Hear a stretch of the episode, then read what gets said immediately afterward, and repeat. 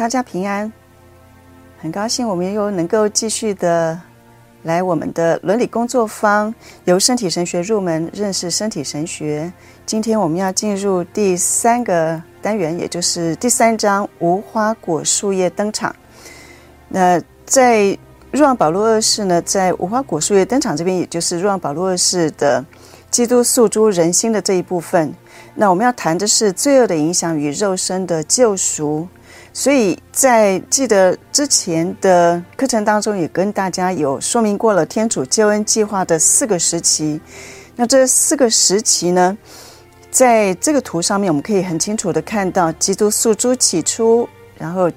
在堕落之后呢，就基督诉诸人心，因为人心开始堕落了。但也是因为耶稣基督的降生成人，能够把我们的心。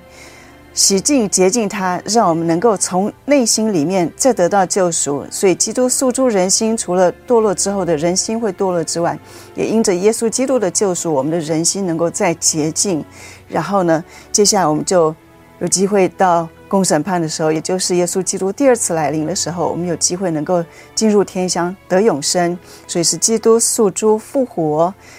那在基督诉诸起初这边，上一次呢，我们跟大家也说明过了，若望保禄二世如何很精妙的跟我们说明，耶稣基督要我们回到最起初。好，所以身体神学回到最起初是回到我们说创世纪的第一章，还有第二章。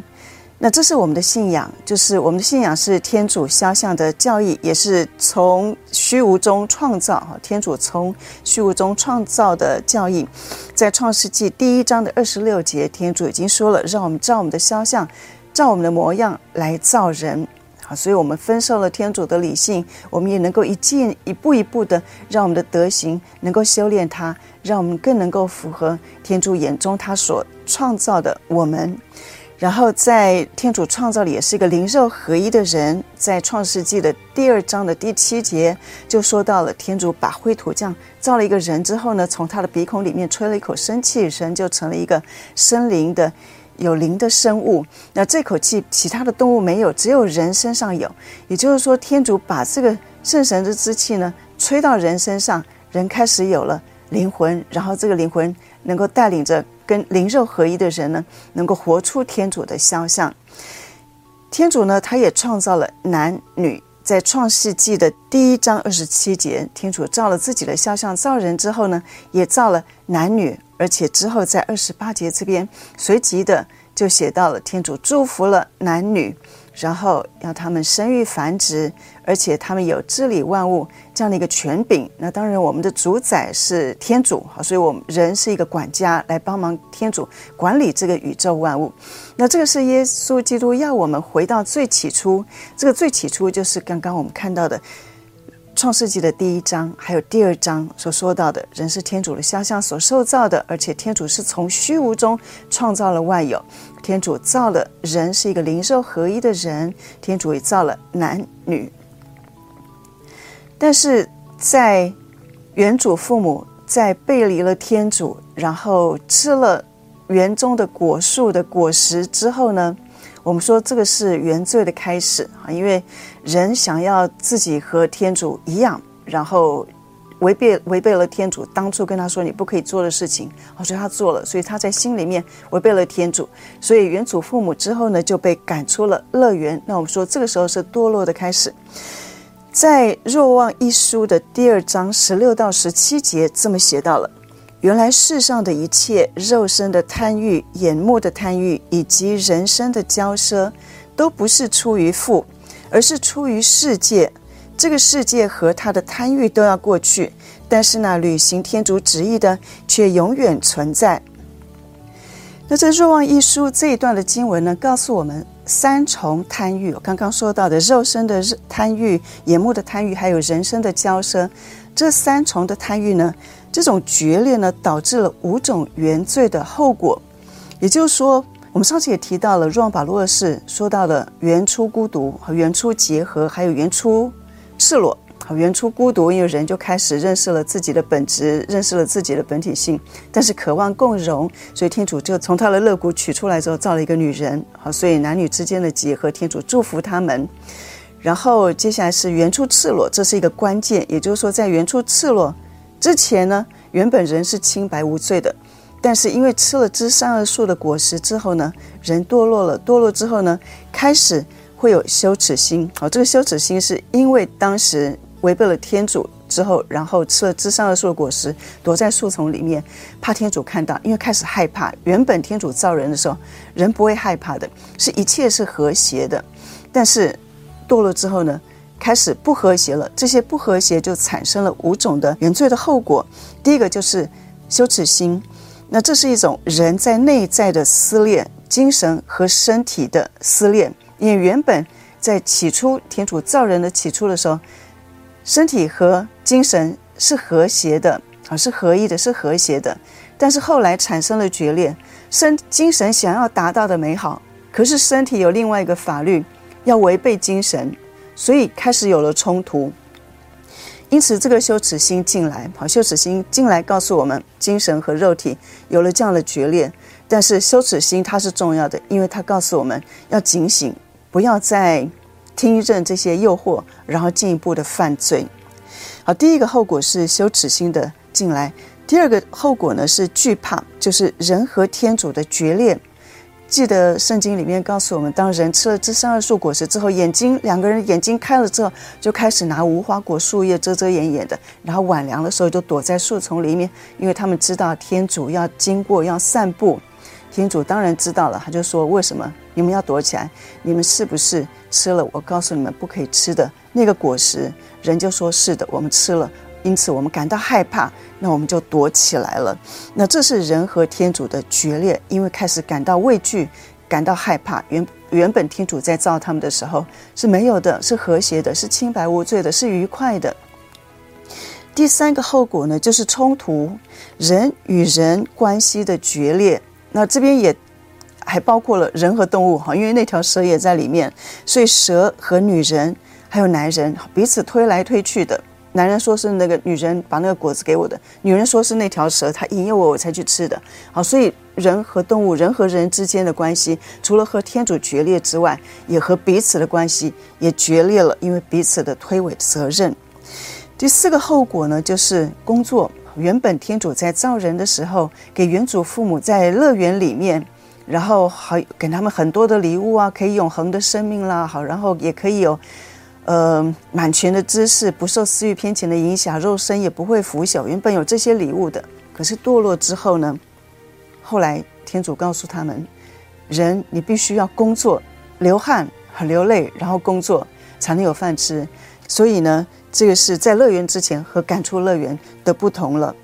接下来第五个后果呢，就是死亡。原本天主在造原主父母的时候，是给他们永恒的生命的，啊，是肉身不会腐朽的。我们说到的三个本性外的特恩，肉身不会腐朽，有满全的知识，不受私欲偏情的影响。那这个三个特恩堕落之后，失去就失去了永恒的生命。第二份礼物原本有的，可是。堕落之后也失去了，但是感谢天主，后来他的救赎之恩派遣耶稣基督来，我们还有机会能够再次的得永生，只要我们好好的悔改，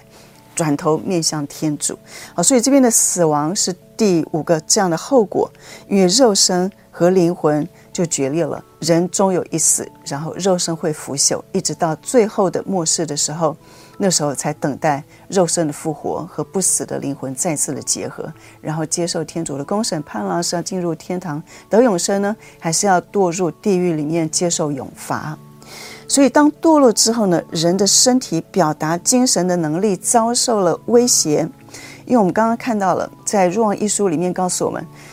这个世界原本天主给我们的世界是这么美好的世界，好，所以拥有三份礼物，三个本性外的特恩。上次我们也巨细靡遗的说明过了。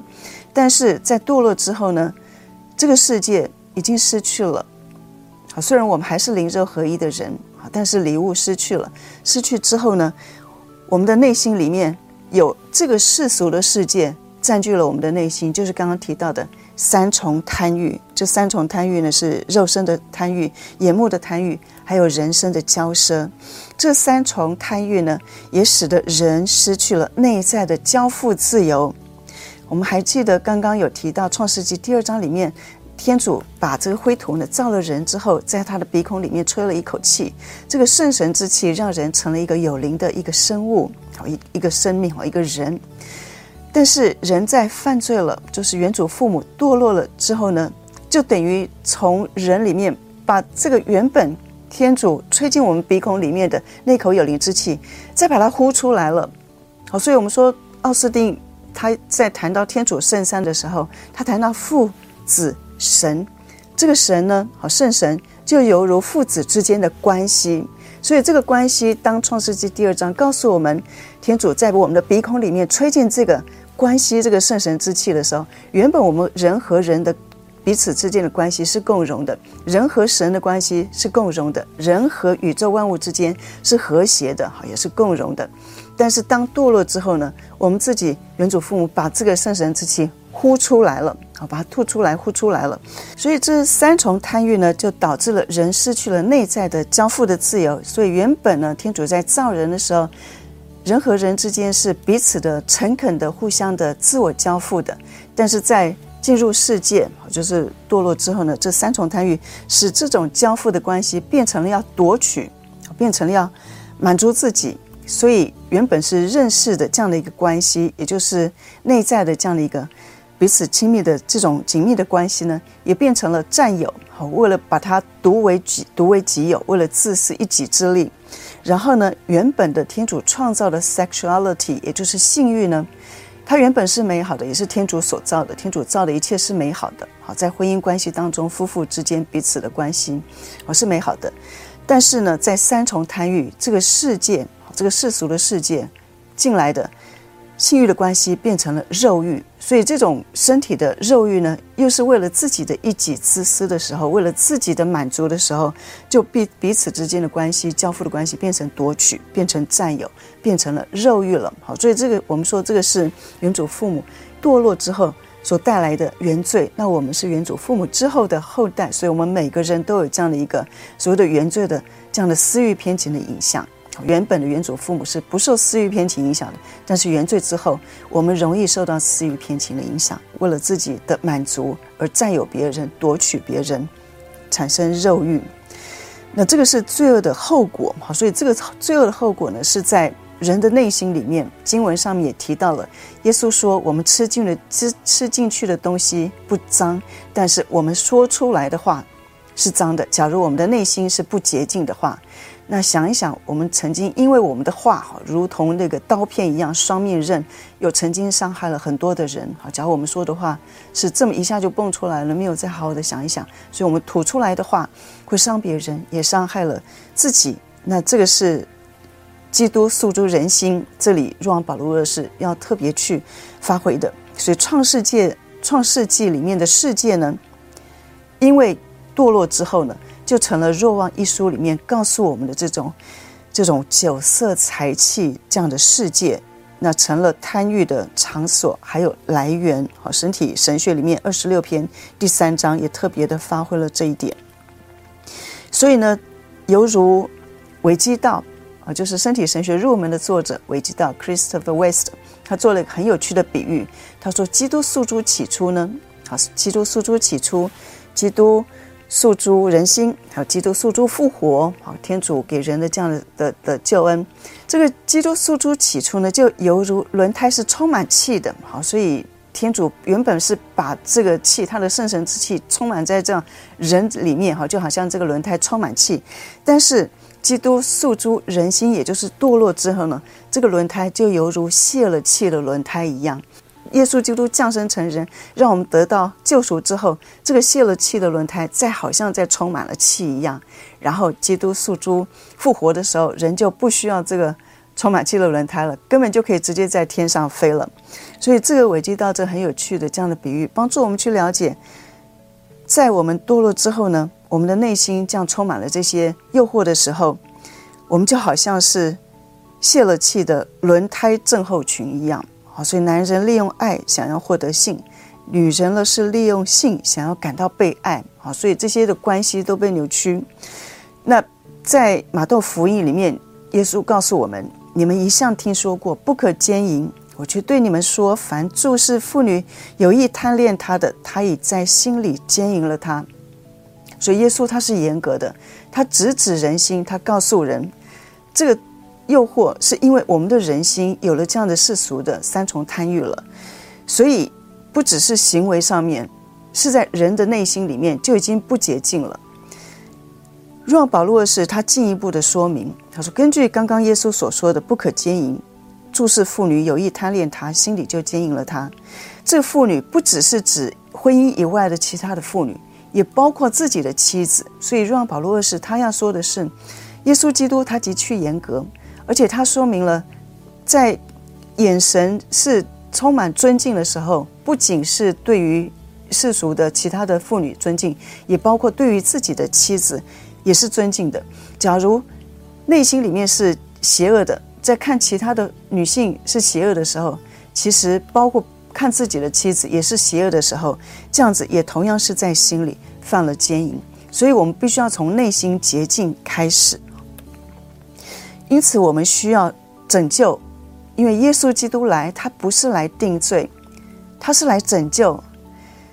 那耶稣基督他的话的确严格，也的确严厉，内心有有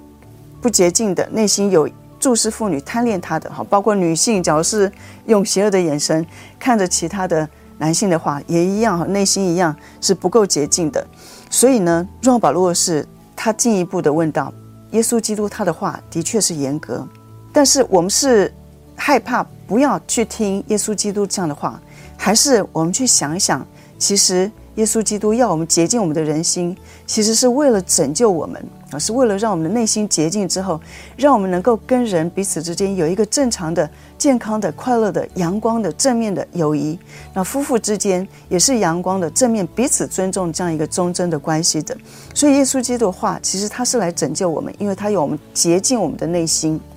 让我们能够圆满的体现耶稣基督告诉我们的，就是我们人是天主的肖像所受造的。而且，基督的肖像是天主肖像的圆满。我们可以从基督的肖像里面，我们去追随他，我们去跟随他，因为他降生成人，取了我们的人性。他的一举一举一举一动，能够让我们有一个表率，有个典范，能够跟随他，他所说的话，他所做的行动，圆满的活出人是天主的肖像啊！所以。不要怀疑天主的恩赐，好，他来是来救我们的。耶稣基督来降生成人，是为了来拯救我们。他的话虽然严格，可是想一想是有道理的。从我们的心底开始去去洁净他。所以，假如我们自己要抓紧我们自己，好，假如说我们愿意放手，让天主圣神能够进到我们心里，我们就放手，然后我们可以得到天主从天降下来的给我们很多礼物。假如我们要抓紧他，我们就是抓紧自己的。我们要占有，我们要夺取，所以若望保禄二世形容原罪是怀疑天主的恩赐，是要抓紧自己想要的自私还有满足，不愿意放手让天主改变。在创世纪里面，我们可以看到，对于性的第一次发现呢，是原初清白无罪的时候。大家想一想，当初天主在造原祖父母的时候，彼此是赤裸的。彼此原祖父母在原野上面奔跑，然后彼此的互相的交往，并没有感到害怕，也没有感到畏惧。好，这是第一次对于性的发现，然后是原初清白无罪的。但是在原罪之后呢，对性的第二次发现，也就是对赤裸历史感到遭受了威胁。那时候彼此眼睛开了，吃了知善恶树的果实，眼睛开了之后，就害怕畏惧。好，拿了无花果树叶。遮遮掩掩，好，那我们刚刚也提到了羞耻心的双重的意义。一方面是因为我们不再看到彼此的身体配偶性的意义，失去了那种彼此的清白无罪的诚恳的交付的意义，好，变得要夺取，变得要占有。但是羞耻心也告诉我们，好，我们让我们警醒到，原来天主造我们还是有这样的身体配偶性的意义的。我们不要让自己进一步的犯罪，受到了肉欲的糟蹋。所以呢，肉欲，我们说天主创造性欲 （sexuality） 是天主所造的，是好的。可是因为在堕落之后，性欲成了肉欲，好，变成自己要满足自己的私欲，来利用彼此利用，扭曲了真正性的关系，性欲成了肉欲。这个肉欲呢，是心的问题。内心的不够洁净，所以身体上面的软弱就容易受到的诱惑。好，所以韦基道他说，好，在他的比喻里面，他说到我们现在一直在吃垃圾食物，所以我们不要受垃圾食物的影响。垃圾食物会做得又香又好吃，放了很多的这些化学药品调调味剂在里面，但是我们。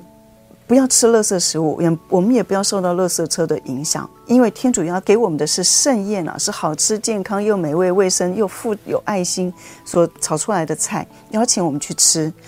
所以我们要答复天主的盛宴了，所以好好的从内心里面去洁净我们自己，然后如若望保禄二世所说的，基督徒信仰道德观的特色呢，就是转化男人和女人的意识和态度，好能按照造物主的原初的计划，表达和实现身体与性的价值。天主原本创造性爱的本质是什么？是我们说的身体配偶性的意义，是愿意彼此诚恳的交付。而不是利用彼此，然后为了满足自己的私欲，然后去去夺取、去占有，这不是天主在造男女的性欲，或是男女的性的本质、性爱的本质。所以，这种原初的计划、性爱的本质，然后婚姻的本质，夫妻之间彼此在婚姻之中，然后彼此的性爱结合，家庭的本质，生育下一代。好，所以夫妻彼此之间的性爱的结合。还有生育不可以把它分开，那这个是在当初天主的原初的计划里面，在创世纪的第一章、第二章都已经告诉我们了。所以这边提到了伦理，我们说有十诫里面告诉我们，第一诫好，第二诫，天主是我们唯一的主，然后我们不要发虚誓，然后我们要守安息日，然后我们要孝敬父母，我们不要杀人，然后不要奸淫等等，好，这十句话，这十诫里面。那是伦理告诉我们外在的规条，可是假如我们说这个是旧约的法律，假如我们只停在旧约的法律里面是不够的，因为对于基督徒来说，我们是要进入到新约的新约的福音的法律里面，因为我们除了遵守十诫，我们不做天主告诉我们不可以做的事情，我们努力去做天主要我们做的事情，孝敬父母，我们要崇敬天主、敬拜天主这些，然后不可以杀人，不可以奸淫，不可偷盗。除了这个外在的规诫我们去守之外，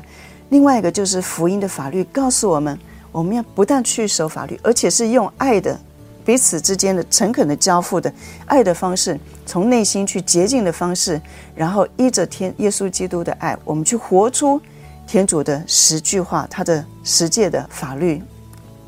所以不是停留在法律主义。而是从爱里面好洁净，然后圣神的推动来告诉我们，能够彼此之间的犹如天主爱了我们，我们也回报天主爱一样。所以天主给我们的自由是不受法律束缚的自由。好，假如说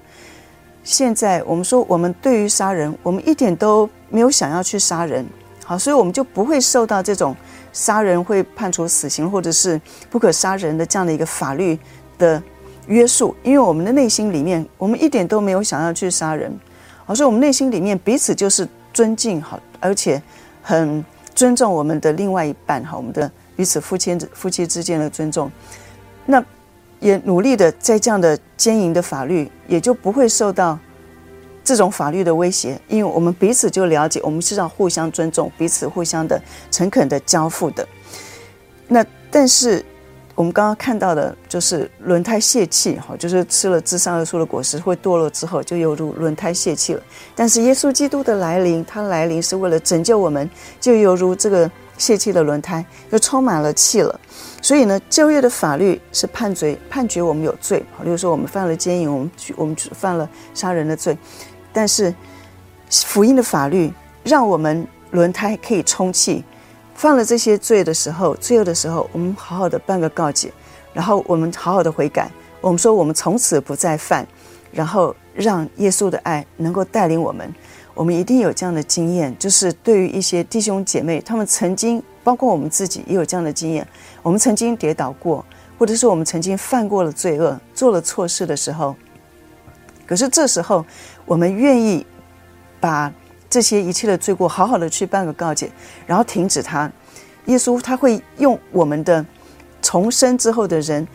能够去更完成天主的计划，所以去回头帮助更多曾经跌倒的弟兄。我们一定有这样的经验，而且也曾经认识这样的弟兄姐妹，值得我们去尊重他们，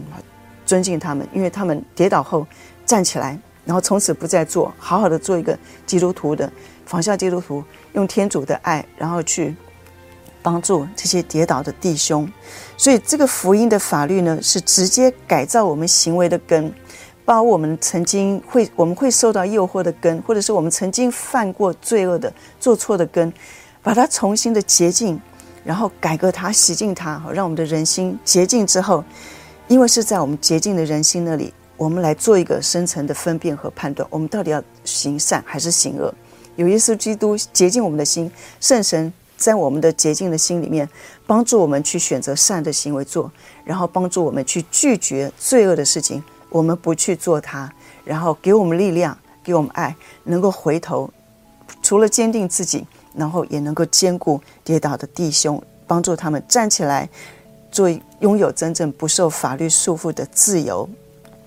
所以，无论是过独身生活的好做所守贞决定的人，或者是选择婚姻的人呢，耶稣救赎的力量就是他自己人性的罪性，必须降服于肉身救赎的奥迹所散发的力量。所以，当肉身的救赎。耶稣基督把我们的肉身救赎之后，我们能够体会到那种人性原本的软弱，但是重新被洁净、坚强的时候，我们的罪性因着耶稣的救度、救赎而得到拯救。所以，不只是过独身生活的人选择了这样的一个善，包括度婚姻生活的人也选择这个善，就是耶稣基督救赎我们肉身的这样的一个救赎的计划。那我们接受创世之恩，天主他开启了创世，因为他创造了宇宙万物。他的第一个计划是创世计划。天主他在看到这么多人的罪恶之后，人的这样的很多的罪恶之后，他又开启了第二个计划，就是救赎的计划。所以，我们接受天主的救创世之恩，我们也接受耶稣基督他降临的救赎的的恩典。好，所以我们去参加教会的圣事，在教会的圣事当中。我们领受救赎之恩，我们重生，我们改造我们的人心，好让我们的心能够得到洁净和救赎。这也是圣神之内的生活，让我们的肉身这种肉身的罪恶啦，或者是肉身的这种贪欲啦，好肉欲，让我们把这些扭曲的性的概念啦，或者是这些扭曲的这些价值观，我们把它钉在十字架上。耶稣基督，他为了我们，他没有罪，他没有罪，他是，但是他为了赎我们的罪，他被钉在十字架上，好痛苦，但是他没有从十字架上因为痛苦而躲避而走下来，他愿意钉在上面，然后一直到他复活，啊，这也是天主的计划，所以我们也把我们自己的软弱，把我们自己的罪恶，我们也把它钉在十字架上，而不是逃避它。躲避十字架，或者是从十字架上走下来，而是把我们自己的罪恶、软弱，我们也钉在十字架上，然后我们也学习耶稣基督，我们也跟耶稣基督一样，耶稣基督也会复活，我们也会复活。所以，让我们把肉欲和基督一起钉在十字架上，然后逐渐的在这样的情欲当中，我们逐渐的去发现、发掘、体会、领悟天主在原初创造我们的。身体配偶性的意义，诚恳真实的彼此的互相交付。那在山中圣训里面呢，耶稣基督他有提到说，基督在山中圣训里面呢，他不是只是说叫人叫人家不要看而已哈，就是别看。那若望保禄二世他要说的是，耶稣基督他要邀请人是要用纯洁的眼光来注视别人，那尊重彼此之间的身体配偶性的意义。那当然，纯洁的眼光，我们说，我们这是一个洁德哈，一个智义勇节、明智正义、勇敢节制这样的四书德里面的洁德，洁德也必须要不断的去培养。在这样的一个培养德性当中呢，纯洁的眼光，也许我们一下子在被这样的一个扭曲的关系、扭曲的价值观、扭曲的性欲和肉欲这样的一个价值观当中，我们必须一步一步的去学习的时候，首先第一步是帮助我们的第一步是，我们可以学习。不去看，当然教宗说这是一个消极的纯洁，就是当我们看到这个有诱惑的时候，我们就警醒自己，我们就不去看。好，所以这个是第一步，也是很有效的一步，我们就不去看它。然后呢，所谓积极的或是成熟的纯洁，就是这样的德行洁德，会慢慢帮助我们后来逐步的不会受到这些的诱惑和影响。我们说这些色情书刊或者这些影片。因为我们知道那些会带给我们恶感，好，所以我们从内心里面我们就不会想要去看他们，好，所以这个需要时间，好，需要时间的一步一步的。但是第一步的训练我们自己不去接触他们，不去看他们，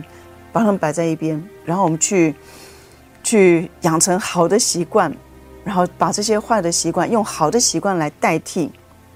那这个是有效的，是可以做到的。所以日久了之后呢，就会发挥作用哈。因为圣神可以帮助我们，帮助我们去抵抗、避开，不去看这些恶的事情，然后帮助我们能够把那种善感和恶感，把它更敏锐。有恶感的事情，我们就自然而然的不会去做它；然后有善感的事情，我们就好好的去实行它。所以呢，这成熟的纯洁可以帮助我们。克胜肉欲的效果，能够展示恩赐的圣神，能够发挥作用，能够让我们的身体的经验恢复到单纯了、明晰，还有内在的喜乐。所以，我们不要怀疑耶稣基督的救赎，我们相信为天主，什么事情都是可能的。好，所以虽然我们在这样的泥淖当中有很多的诱惑，不管是性的扭曲，或者是很多价值观的扭曲、酒色财气，但是我们的眼睛。注视着耶稣基督，好，让耶稣基督帮助我们能够离开刚刚提到的这些酒色财气，不要怀疑耶稣基督的救赎。我们就是相信他，就是相信他要带领我们，能够预定我们能够得到他的救恩。因为耶稣基督的死亡和复活不只是事实，而且是有效的，好，是真实的，改变我们的生命，改变我们的态度，也改变我们的心。然后，耶稣基督的十字架的效力，能够帮助我们，能够更进一步的在这样的一个彼此的弟兄姐妹当中，哈，更坚定彼此的信心。所以在韦基道的身体神学入门里面，里面曾经提到了培养成熟的纯洁。他说，本来原本天主创造的性欲是美好的，可是后来堕落了之后呢，转变为肉欲，想要。彼此利用，然后想要得到自己的满足，哈，所以就利用其他人。那当肉欲变成了肉欲的时候，肉欲来临的时候该怎么办呢？是要沉溺在其中，放纵自己呢？放任自己，这是一个极端；还是另外一个极端，就是把它压抑，压抑到潜意识里面，好，把它压抑起来。这两个极端里面，那我要我们要怎么做呢？这边提供了另外一条路，而且是有效的一条路，就是我们学习把肉欲交。托给耶稣基督。好，这边有一段祷词哈，大家也可以把它默念在心。这段祷词是这么写的：主啊，感谢你赐我性欲，我把这肉欲的渴望交付给你，求你凭借你的死亡与复活，为我拨乱反正，在我内纠正罪恶所扭曲的，好使我遵从你的旨意，体验到性欲其实是按照你的肖像。去爱的渴望，这是很有效的，因为不只是我哈听过一些见证，也不只是我想大家有这样的一个曾经走过哈走过这种扭曲的这种价值观了，这这些弟兄姐妹的见证的分享，那你可以听到他们最后的一句话都是：当然有很多的方法哈可以去帮助自己能够避开这些诱惑，但是真正有效的方式就是定睛看耶稣，就是向耶稣基督祈祷。所以，不要忽略，也不要小看这些弟兄姐妹他们的分享，好，就是避开，然后好好的祈祷，是耶稣基督里的的十字架的奥迹是很有力量，帮助我们好能够站稳，站稳我们的信仰。那我们也能够学习从内心深处能够去辨别，啊，去辨别当这个是诱惑的时候，当这个是一些会让我们跌倒的时候，我们能够因着这样的一个。德行的修炼，我们能够更敏锐地去分辨，